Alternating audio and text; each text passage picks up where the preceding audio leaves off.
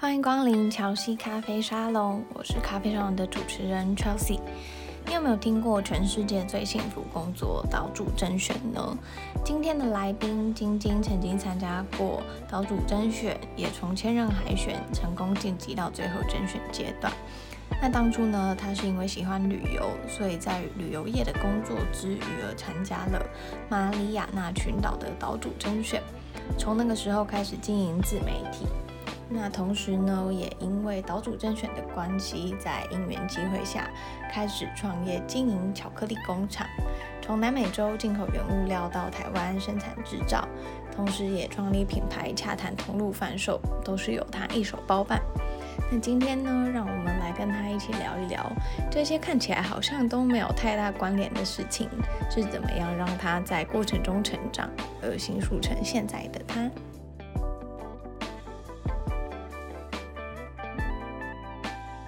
Hello，晶晶，很开心你今天可以来咖啡上分享。那请你先简单的介绍自己，可以让听众更认识您。Hello，各位听众，大家好，我是晶晶，一闪亮晶晶的晶晶。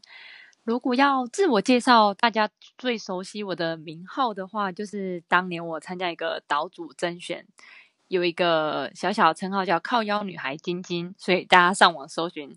靠腰女孩晶晶应该就可以找到更多的我这样子。然后我目前正在写书，并且筹备与百位跨界职人的全台巡回的对谈讲座。同时呢，也身兼自媒体的经营者、创作创业家以及主持人的身份这样子。哦，我觉得那个靠腰女孩晶晶还蛮好奇，为什么当初会取这个名字？其实这个靠腰女孩晶晶这个名号，是因为呃，在两年前我参加一个世界最棒工作甄选，一个马里亚纳群岛的岛主甄选。对，那那时候就刚好觉得，哎，生活有点一成不变，所以就刚好看到这个比赛，那我就想说啊，那去参加看看好了。对，那那时候我就用拍了一个下腰大法师的影片，那就很多记者就关注到我这样子。因为你之前有提到说你参加就是这个马里亚纳群岛的这个岛主甄选，你是后面其实是从千人海选一直到最后就是有晋级，就是后面很后面那个甄选阶段。然后想要问问看，说就是你是怎么，你觉得在这个一路就是你怎么到最后脱颖而出呢？嗯，其实那时候拍完一分钟影片，就已经从千人的影片当中让。评审就是对我的影片有印象，对，那进到千人之后要到前十四的那个网络票选，那那时候我就想说，天哪，网络票选是一个非常煎熬的阶段，因为要一直叫别人拉票，一直就觉得自己很像在做李明代表的那个 政选，你知道吗？对，都觉得选完我应该可以去那个整个鹿港镇证明都认识我这样子，嗯，对，那那时候朋友就开玩笑给我建议说，哎。不然你发 Facebook 讯息给镇长啊，你要参加，你代表鹿港参加一个这么重要的比赛，说不定他会帮你哦。那我就说，哎，好啊，不然试试看好了。所以我就突发奇想，就发了一个讯息跟镇长说：“镇长你好，我是鹿港妹晶晶，那我现在代表鹿港去参加一个国际性的比赛，非常非常重要，你一定要帮忙我分享哦。”然后就发完之后，大概过了四五分钟，镇长就在回我讯息，然后他就说。哇，这真的太太荣幸了，而且这么光荣的事情，我们要一起一起完成它。我明天就派那个《自由时报》以及呃彰化电视台的记者去采访你，所以隔天呢，镇长就跟着我们到那个鹿港文史馆，然后陪我一起下腰，然后帮我拉票。对，那你觉得说，就是在这一路上，就是参加这个岛主甄选，就像是你说，因为当初你觉得工作啊，或者是生活有比较。是想要有一点有趣的事情，那我想要看，说你觉得参加比赛，因为我觉得比较难的，通常是你要怎么样决定做这件事情。那你觉得你的就是关键是什么？就想要决定做这件事情的关键？嗯，其实关键是因为就想说自己除了在做目前这个工作以外，我还可以做点什么不一样的事，所以。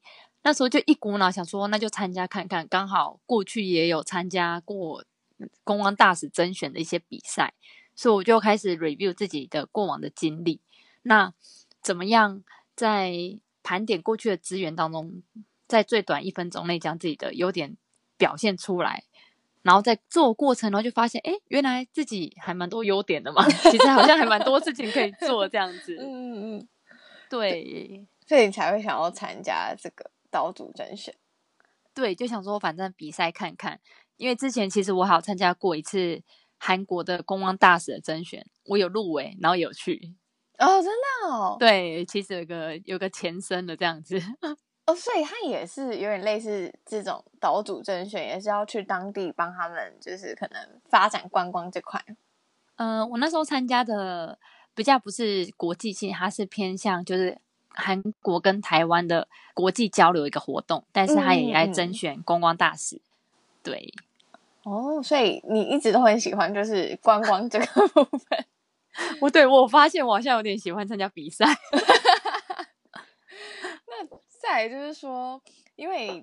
你之前有提到说你在就是参加完这个岛主甄选之后，后来就是有学弟就是有帮你，然后后来你们投入很跳痛的投入巧克力工厂创业这个故事，蛮想要就是听你分享这个、嗯、这个故事。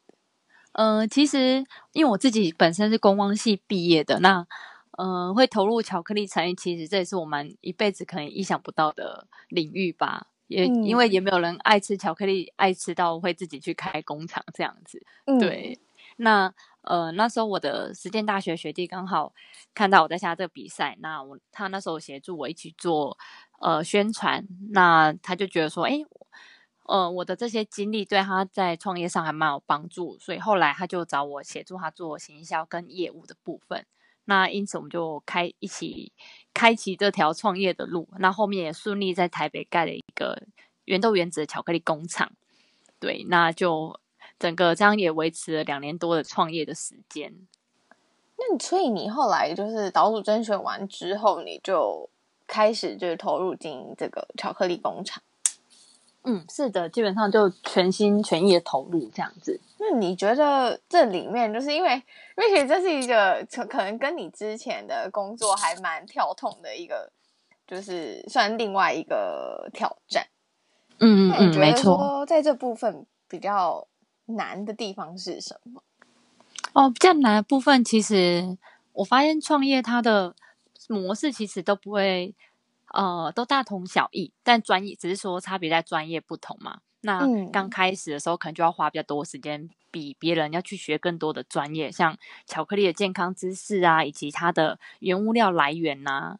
那呃，当时我就刚好我们公司要找可可的原物料来源，最好的品质刚好就是来自中南美洲。那就跟我之前在中南美洲自助旅行一年的这个经历就扯上了关系。所以，我们公司的原物料的问题就因此这样就解决了。因为我自己本身就从那边进出口原物料这样子。我刚刚听到在中南美洲自助旅行一年，很想要问问看，就是为什么会选择中南美洲自助，而且还是自助这么长一段时间？嗯，其实当初会选中南美洲，只有一个蛮大原因，就是跟西班牙。比起来的话，学费就差三倍。那时候我有做竞价分析哦，我还非常用心的做那个成本分析表。就是如果我一年去西班牙学西班牙文的话，起码要花一两百万。但是如果在中南美洲的话，oh. 只要一年可能八个月到我的预我是抓半年到一年，可能只要花四十万左右。哦，差这么多啊！对啊，然后就我是一个算蛮节俭的小孩，所以我想说，我存的钱没有很多，然后也不要花父父母太多钱，太多钱这样子，就选了那个地方。是中南美洲，所以你是等于就锁定一个国家吗？还是就是到处去？嗯、呃，当时我先锁定一个瓜地马拉，因为那时候还蛮多外国人跟亚洲人会去那边学，就他的学费还有还有语言上。的发音最接近西班牙人，所以那个地方算是蛮盛行这个算是语言学校的。哦，好好酷！因为我以前没有听人家说去瓜地马拉学西班牙文，觉得很很酷。真的，我自己也是。哎，调查之后，原来除了西班牙文，除了西班牙以外，还有整个中南美洲都可以学，整个像发现了新大陆一样。所以其实那时候你去中南美洲的时候，其实你也没有想过之后巧克力工厂会用到这个技能，或者是说会就是接触到这一块。其实完全没有想过，因为当时因为我在那边学西班牙文的时候，我三个月就学会，就可以跟当地人聊天了。这个很厉害，一句都不会，算蛮快的。对啊，嗯。所以那时候回来之后，也其实带满满的热情，想说，哎，西班牙文可以继续派上用场。可是当时我学的是，呃，算生活西文，所以商用的西班牙文都我都不太会。嗯嗯嗯嗯，就像商用英文跟日常英文，其实它落差是蛮大的。所以你后来因为巧克力工厂有在就是去学商用吗？就呃，其实他就不用用到太商用，因为他们比较偏向于呃，有特别会去找一些资料，但是它不像一般一些专业用词的国际贸易这么复杂。对，就刚好那时候又有洪都拉斯的厂商来台湾，那我们就刚好碰面，然后他们也不会太会讲英文，所以我就用西班牙文，然后带他们去吃饭啊，然后聊天什么的。对，所以就还蛮哎，就还蛮开心说。嗯、呃，就连我们同事啊，还有我们的董事长都说：“哎，你居然还会学，还会这个语言，完全是大加分这样子。因为一般人不会想到过去会有这样的经历。”嗯，那你觉得说，因为呃，你们巧克力工厂等于从刚开始创立，然后你就投入了嘛，嗯、然后一直到现在变成。工就是从小小的工作室变成工厂，然后你觉得说，在这个这个过程里面，对你来说最大的就是挑战是，应该说挑战，或者是说你觉得有没有一些有趣的故事可以跟大家分享？是说创业过程最大的挑战吗？嗯，就是说从等于说从零到一嘛。嗯，没错没错，就嗯，应该是说。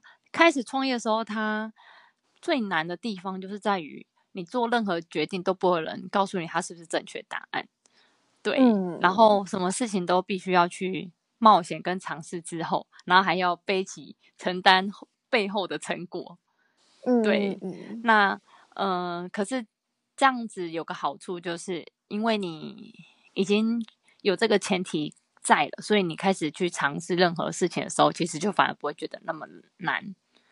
反而随时随地都在思考说，呃，应该找谁讨论，或者找谁解决这个问题，然后最合适的方法是什么？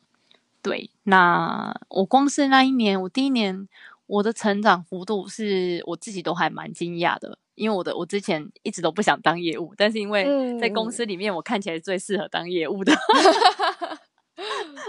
对，所以那时候我的整个数学啊，跟逻辑跟业绩。目标的设立这个部分就还瞬间成长到，就是连我们董事长说：“哇，一年前我都不知道怎么跟你沟通，现在居然就可以换你跟我沟通这样子。”嗯嗯嗯，对，所以等于说业务也是算是因为创业逼着自己去做。嗯，基本上是这样诶。对呀、啊，然后得到的好，那你觉得说换换句话说，因为刚刚是比较像挑战嘛，那你觉得好处呢？就是比方说创业啊，或者是突破自己舒适圈的好处，对你来说是什么？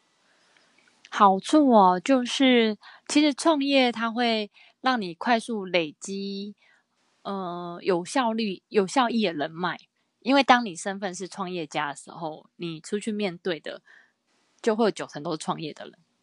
嗯嗯，所以基本上你的生活圈就会容易接触到这样子，哎，同样都是从零到一的这些人，所以收获就不会是一般大家只看到的某个片段，而是大家曾经拥有着过去同样的经历，但是他们都有不同的方式跟不同的方法在解决，而且不断的进步。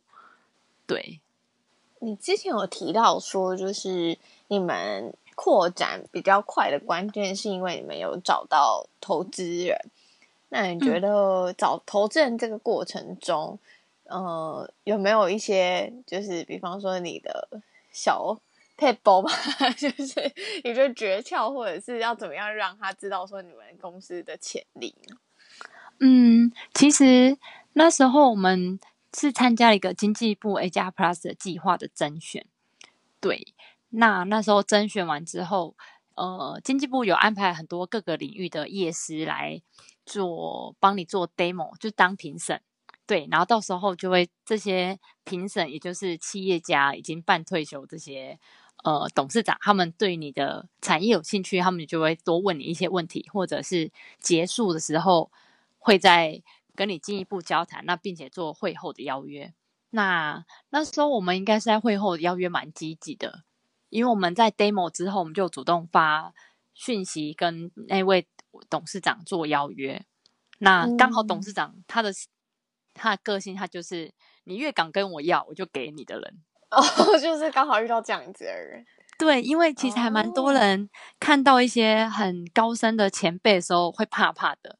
嗯，但其实，但其实真的从零到一曾经创业过的这些前辈啊，他们就喜欢你敢说敢要。那你觉得他看中你们团队的特质，嗯、或者是他觉得你们的？公你们公司的成长或者是文化，哪一个是你觉得比较重要？嗯，基本上因为那时候我们创立团队有三个人，那我们三个人刚好都是不同个性的。像我就是比较活泼外向，就比较符合适合去 handle 外面的。然后另外一个女女女呃女同事，她是比较。做会做手做的，所以她就做巧克力跟研发是比较擅长的。然后另外一位创办人，他就是他对于对外找资源这个技能算是蛮厉害的。这样子，刚好我们三三个人扮演了不同的角色。对，那其实投资人他们在看长远的企业的时候，他们会看你你有没有经营团队的能力。他们不在乎你自己有多强，但他们只在乎你。团队的合作跟呃协调能力好不好？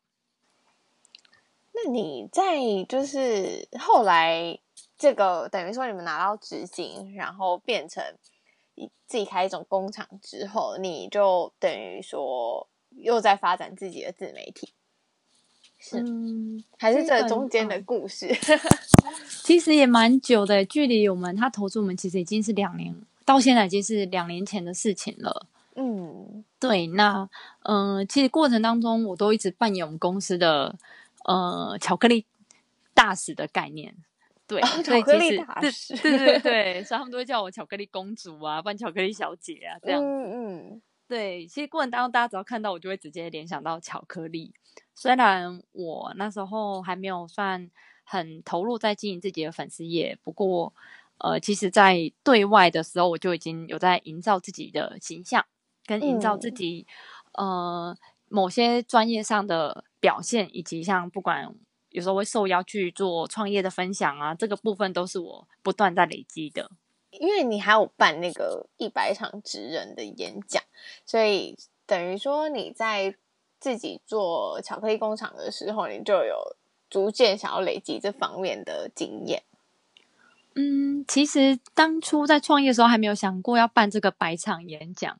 当初只是觉得说，哎，既然你有机会可以去表现自己，而且有机会让自己曝光的时候，就千万要抓住那个机会。嗯，因为舞台它曝光的机会有限，当有人丢这个机会给你的时候，你就会接住它，不然你又少一次曝光的机会了。这是我给自己在过程当中一个呃期许的地方，就是有机会的话，我都会尽量抓住。但我觉得有时候好像是就是就是你好像要决定抓住这一步反而最难。嗯，是说哪一个部分？就比方说有机会来，但是有一些人可能会害怕说，哎，还是还是不要好了。但是我又觉得你好像每一次你都可以就是妥善的运用，我觉得这地这一点还蛮厉害的。嗯，我发现还蛮多人就是看到机会反而会害怕，所以。嗯、呃，其实我自己有时候会面临，就是有些机会的时候，我会犹豫要不要去接，因为我不知道我接不接得好。嗯、但是，嗯，我发现我在机会来临之前，我真的就是不断的在做准备。虽然没有做好准备的一天，哦，对，对，真的没有准备好一天，就只能肯 真的。所以就是你随时随地都有在，像我自己很喜欢去听一些演讲者他们在过程当中会讲什么话，会用什么样的金句，亦或者是他们的他们用一些什么小配包来跟台下的互动，我都是去把别人的高招学回来，嗯、然后用成用成自己的方式呈现这样子。然后等于说，其实一直不停的透过各种机会累积自己。嗯嗯，没错。那我那为什么会想要举办一百场职人演讲？因为你看，跟巧克力公主 又很跳动。其实那时候我是我离开就是巧克力的执行团队之后，我是因为有准备要写书。嗯，那我写书是在两年前就已经在准备在写了，但是后来跑去就是经营巧克力之后，这个部分我就将这计划就延档了。那在这段期间，我发现就是，哎，其实公司营运的也蛮稳定的，所以我还是想要完成自己人生的一个里程碑。对，那写书我就想说，哎，那写书之前先来办个一百场演讲好了，让大家先认识我，至少先认识。你要出书，叫别人买书比较合情合理一点，这样。对，都认识了好几年，嗯，好几好几百场以前你都认识了，总该买一下了，这样。对，一种培养就是。那种先培养感情，对，先培养好感情的这样。那那时候就想说，哎，自己办一百场好像有点无聊哎，因为我其实已经之前办过蛮多场演讲，发现自己办有点无聊。嗯、那就跟朋友就聊到，然后他就说，哎，不然我们来找各领域的职人来做对谈好了，这样就一百个主题耶。然后说，哎，对耶，这样感觉就超好玩的。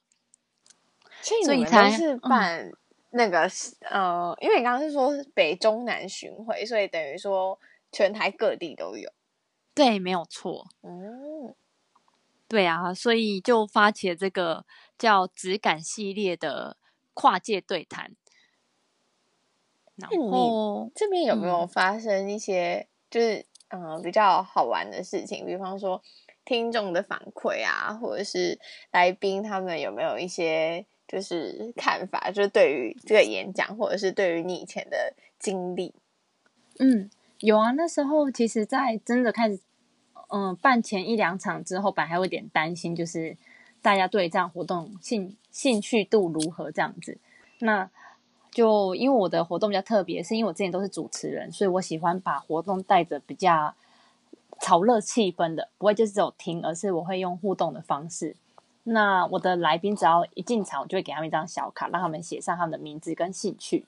因为我希望，就是因为我以前参加过蛮多活动，大家都会什么写名字跟职业。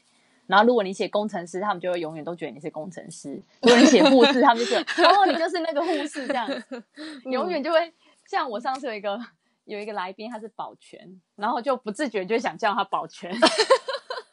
但是他其实他只是只是个年轻小伙子，他的工作是保全，他其实很喜欢去旅游。嗯，对。那我就发现，哎，让他们从名字到兴趣的时候，他们过程就会跟隔壁人交流，因为你会好奇别人写什么。那他们就哎写完之后就自己交流之后，发现哎原来有一群很爱看书的，一群很喜欢登山的，一群很喜欢健身的，然后他们就变好朋友这样子。对，就是变成说找到，反而因为那个活动，就是找到跟自己兴趣很像的。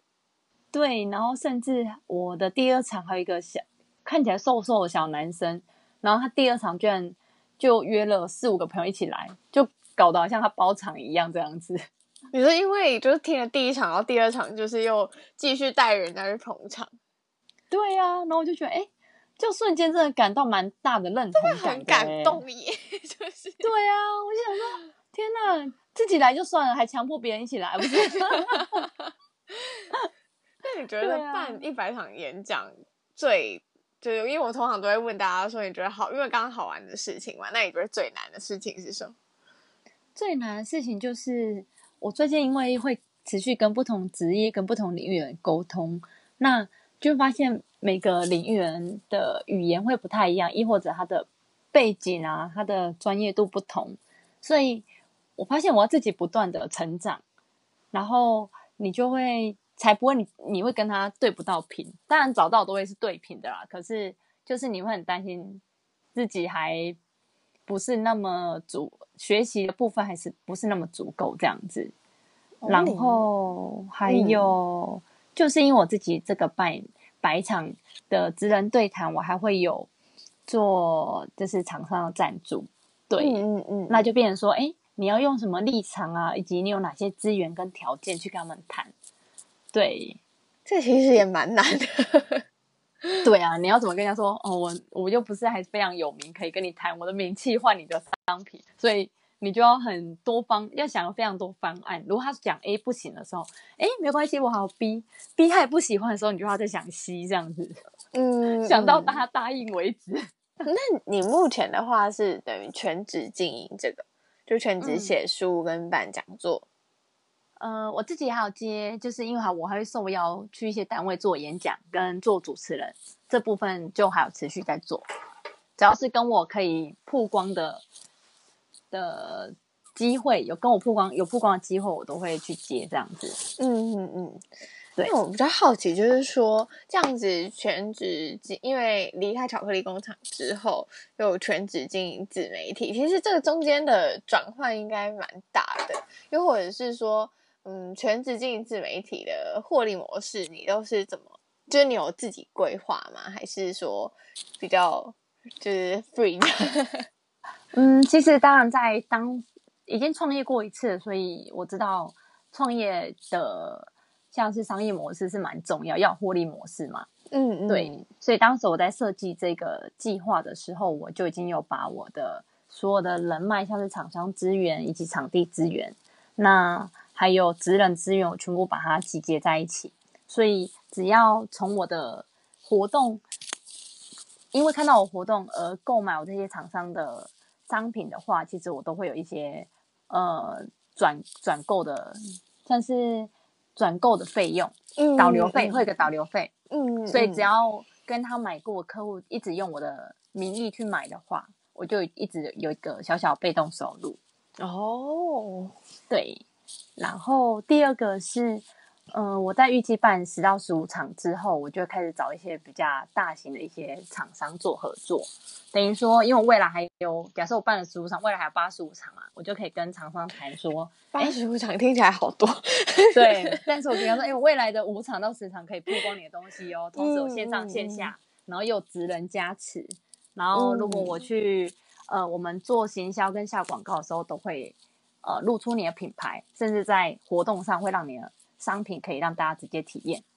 嗯、就你像你们，与其自己都要办一场产品体验会了，你不如把你的产品置入到我的活动里面，你们什么事都省下来了。哦、对对，因为这是我比较擅长的部分。其实，那你觉得说在洽谈像是这种合作啊，或者是一些异业的，就是机会的时候，嗯、你觉得有没有一些比较？那个是什么？就是，就是遇到困难吗？对，遇到困难或者是一些诀窍，可以就是提供给大家呢？你是想要听困难还是听诀窍？我觉得可以，好像可以先困难，然后再诀窍。困难吗？嗯，困难点通常就是他们会就想说，哎，那你名气还没这么大，那你做这件事情的。效益会去质疑你，就像你还不够红的时候，人家都看你看你没有这样子。嗯嗯嗯，嗯对。所以通常呢，很简单，这种看你不太有的厂商，你就不要花太多时间去找他。就是基本上我会只，我不会花太多时间在经营一个他不认同我的人身上，因为其实有些认同你的厂商，他会他自己走过这一步，他会知道前面本来如果他认同这个人，他本来就知道这个很积极。呃，业务力也很，也是很很愿意去付出，但是前期本来就不好经营。他是愿意认同这个人而给予你一些 support 的话，嗯、我觉得这样前期愿意跟你共同患难的厂商，才会是我目前这个阶段需要的。嗯嗯，对，嗯我嗯，我觉得那个姿态你自己要很清楚你要的是什么，因为你拜托来的东西，他们最后只会要求更多。哦，很有道理。对，与其这样，嗯，好，如要么就等我红一点，我们再来谈，我就有更好的价嘛。如果现在还不红，没有什么价嘛，那我们就互相 cover 彼此有的，我就做曝光，那你就提供我一些商品，这样子其实是偏互惠的。对，嗯嗯，对啊，所以我觉得这个也是 PayPal，因为我发现很多人会很执着在一定要跟谁谁谁合作，然后如果我没有跟他谈成功，就会奶油好几天。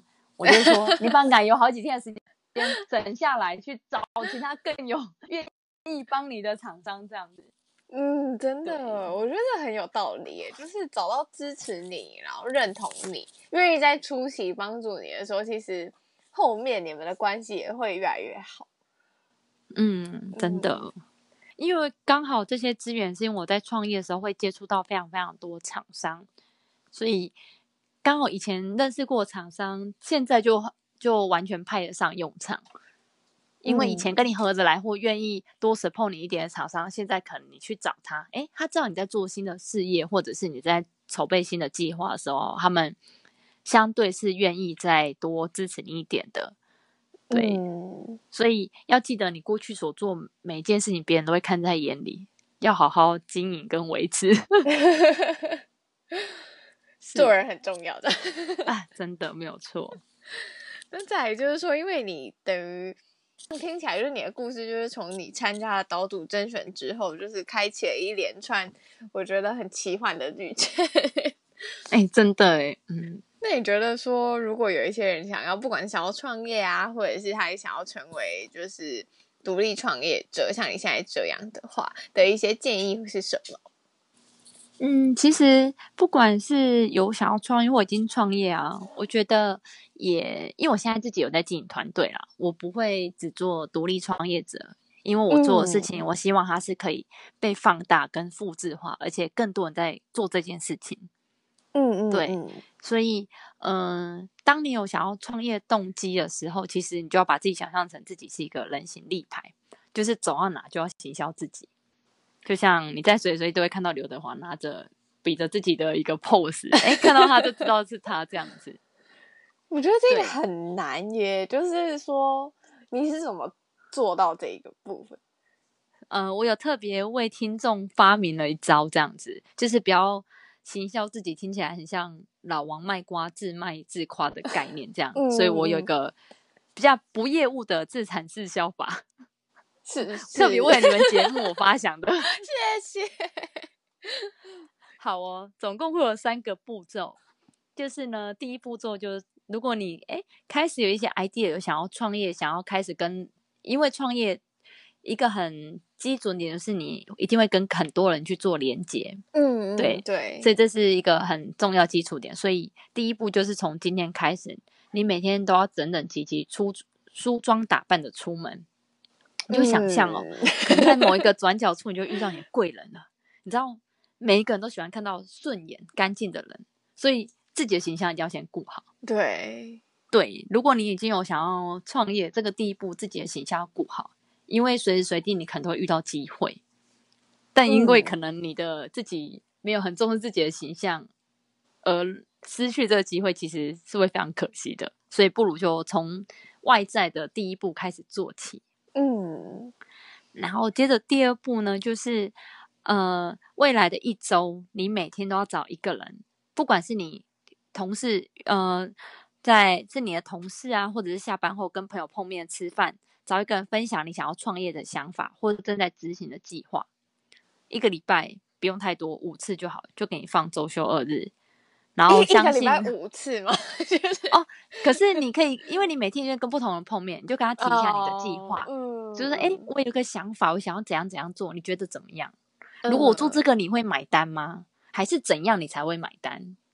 哦，有种市场调查的感觉。对，你就是，就算他不喜欢你的 idea，你要说那不然怎样你会喜欢？他就会，嗯、他就会努力想一下，给你一些呃资讯。可能他自己讲一讲，他可能也没想到他会这么说。可是可以收集到一些你考量比较不周到的一些需求。哦，对对，因为这样比自己啊埋头苦干啊上网。三三呃七七四九天狂找网络上资料还更有效，对，而且有真实的连接，我觉得 对真，而且你先把这计划跟他讲的时候，他就会开始帮你留意相关的资讯，或者他也会帮你宣传。其实，对对对，没有错，嗯嗯，亦或者他可能对你这东西有兴趣，哎，所以他可以帮你，哎，对对，没错，嗯，所以呃，其实这样你维持三周，你就会看到一些市场的需求跟趋势。以及客户的呃痛点是什么？嗯，对，那最后一步，好，最后一步就是呢，你每周至少要参加一场价值大概三百到四百块的创业的聚会，然后去认识正在创业的人。哦，因为你即便你身边询问这些朋友，但他们都没有创业过，所以其实他们给你的回馈是出于一个消费者或者是末端使用者的建议。所以你要找的是已经做过或已经正在做这些前辈来询问。那要怎么样找到这样的聚会呀？我就知道你会问这个，所以我也 查了。没错，没错。好哦，像是如果在台北的话，都可以找像创找创业小聚。嗯，对。然后以及像比较偏向女性创业者的话，你可以找一个她渴望，她是女生的她。哦，她渴望，嗯，呃、对，这是专门专门为女性创业所创造一个平台，所以他们邀请很多女性创业家，所以你去那边会遇到蛮多友善的资源，友善的资源，好棒，是是是，没错没错，因为他现在有在鼓励女性创业嘛，嗯，对，对，那以及像是现在比较跟学习有关一个叫为你而读的平台，哦、他们，嗯。他们本来是会每天为你读一本书，但后来他们有进办了许多实体活动，会借由一本书的交流，所以通常会去听这个的，通常也是呃很积极，而且想要做点什么或做点改变的人都会去参加。这部分我觉得都还蛮好的。